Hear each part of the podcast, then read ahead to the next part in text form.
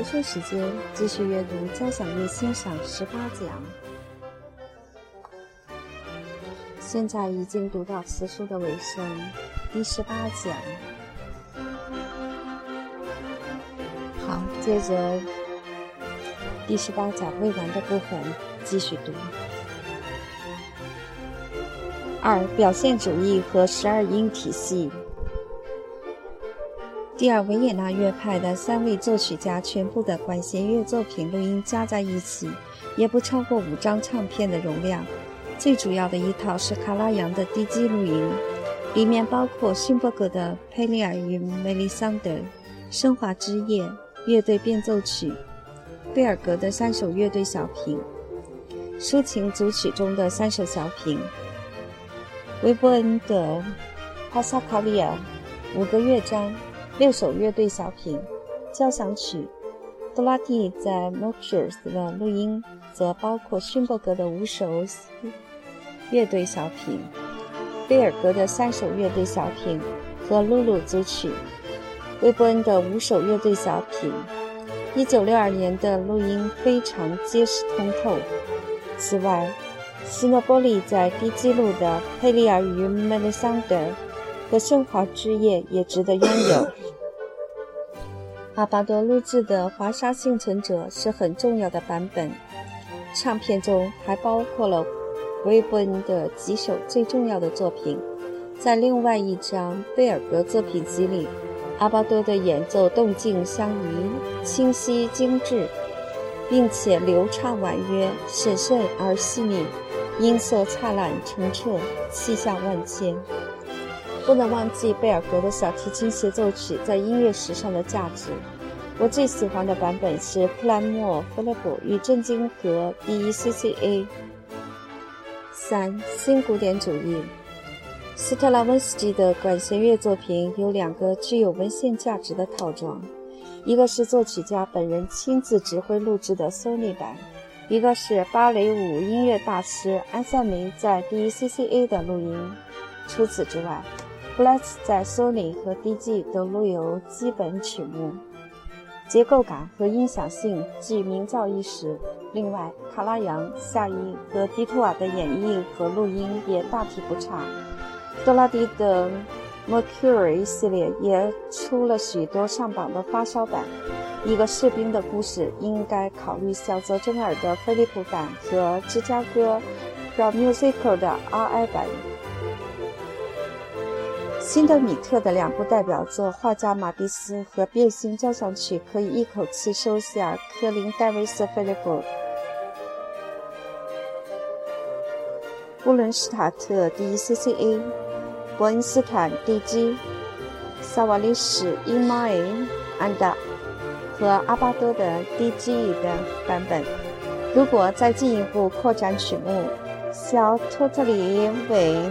Shandos 录制的大世界大同交响曲和宁静交响曲也是不可多得的唱片精品。法国六人团的作品在多拉蒂的一张唱片《Mercury》收录了五个人，只缺了普朗克。米约的《世界之创造》和普罗旺斯组曲有杰出的明晰版；ICA。第一、第二、第六、第七交响曲则有 DG 的普拉松版。另外，由作曲家自己指挥录于1968年的第四、第八交响曲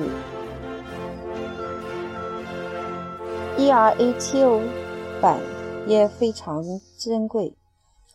普朗克作品的解读者以至今仍健在的普雷特里最为权威。他在 E.M.I 录制的两张唱片包括了《模范动物》《母鹿》《牧歌》《乡间协奏曲》。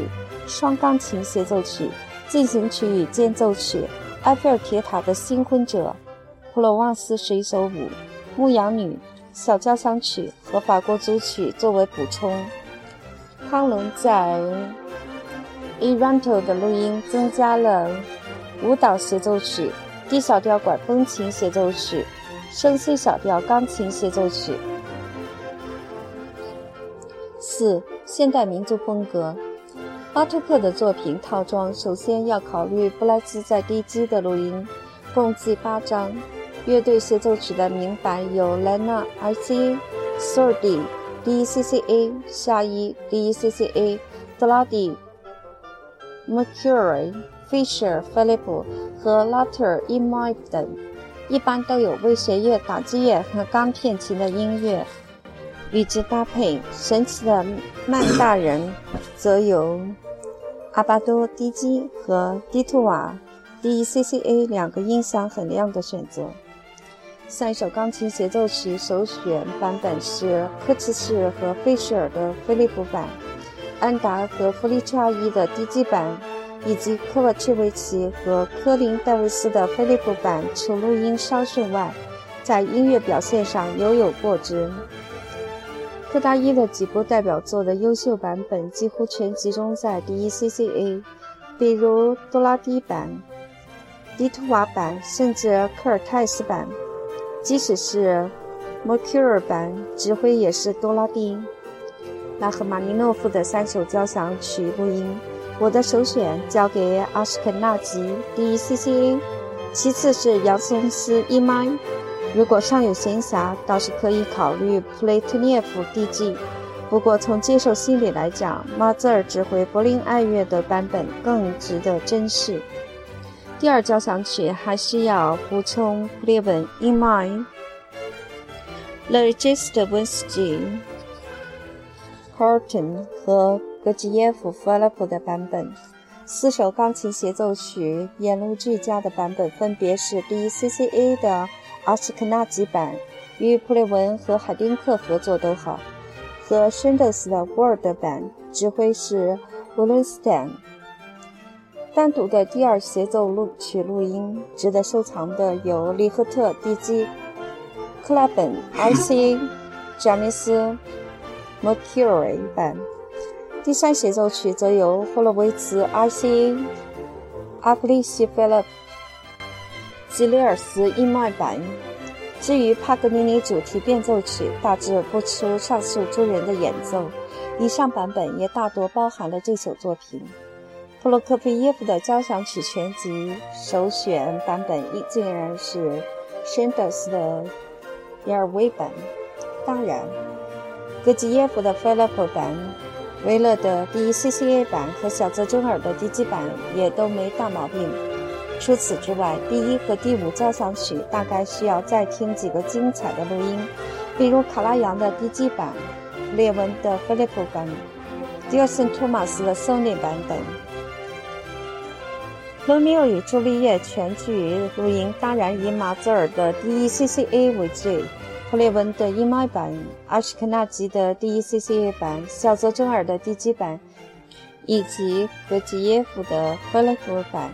都集中突出了音乐性，更常见的选曲及组曲版不可错过。萨洛宁 Sony 版、斯克洛瓦切夫斯基 Mercury 版、列维 Tyler 郑明勋 DG、亚尔维 Sanders 和 dirsen thomas 的 Sony 版等。迪尔森、托马斯 RCA 版等。好，刚才把这个迪尔森、托马斯 RCA 版念成了索尼版，不对啊。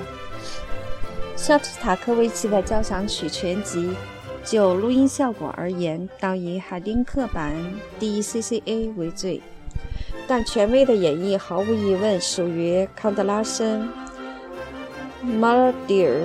最近出奇的阿什肯纳吉版 DCCA 和杨松斯版 e m i 表现不够均衡。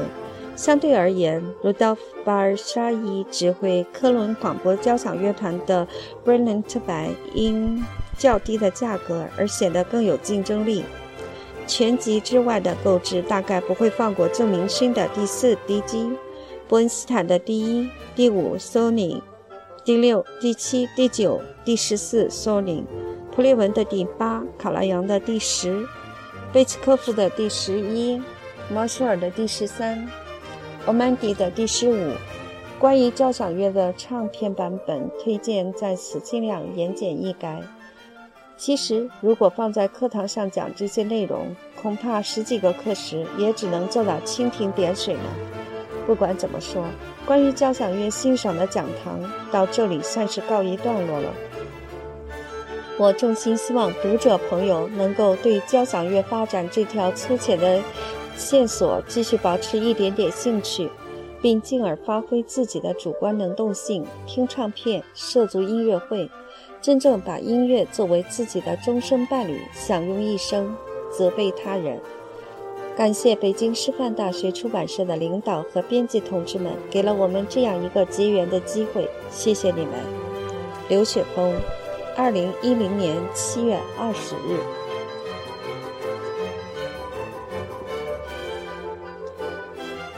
好，在此交响乐欣赏十八讲。